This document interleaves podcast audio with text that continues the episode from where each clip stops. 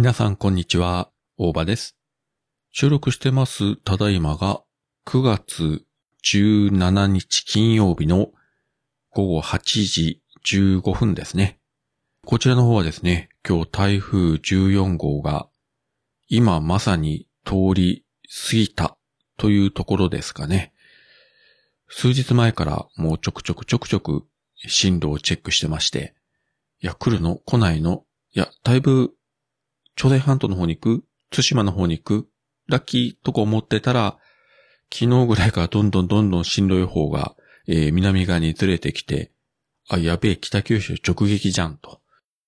いう感じだったんですが、まあ、結論から言うとですね、強い雨雲は結構進路方向から見て北側と、あと四国の方がかなり降ってましたけど、そんなに思ったほど北九州は降らなかったですね。あと風もそんなに強くはなくて、まあ確かに暴風域がなくなるぐらい規模は小さくはなってたんですが、それにしても、なんだか、なあ、でもラッキーという感じで。ただまあ、一つアンラッキーなのはですね、今日5時過ぎて仕事が終わって、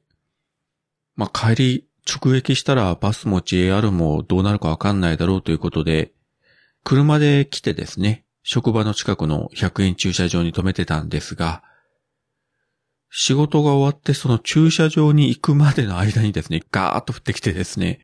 もうズボンずぶ濡れで、そのままの状態で車を運転して家に帰って気持ち悪いという感じでですね。まあ逆に言えば、これがもしバスとかだったらもっと悲惨だったんだろうなと。ねバス停でずっとその状態で待ってるということを考えれば、まあまあ、あれだったんですけれども、それでも、なぜそのタイミングで雨が降ったのかと。で、帰ってお風呂に入って晩ご飯食べてる頃に、またガーッと降ってましたね。今はですね、もう強い雨雲は抜けたようで、割と外は静かで、えー虫の声も聞こえてたりしますけれども、まあ何はともあれ、えー大きな被害もなく無事に通り抜けつつあるようで何よりです。ただこの後この台風、えー瀬戸内海を通って四国を横断して紀伊半島の方に抜けるというコースを取っているようですので、ね、この後どういう被害が出るかもわかりませんので、えー皆様方、特にですね、あの、進路に当たってなくても強い雨雲が来るところもありますので、くれぐれも気をつけてチェックをされてみてください。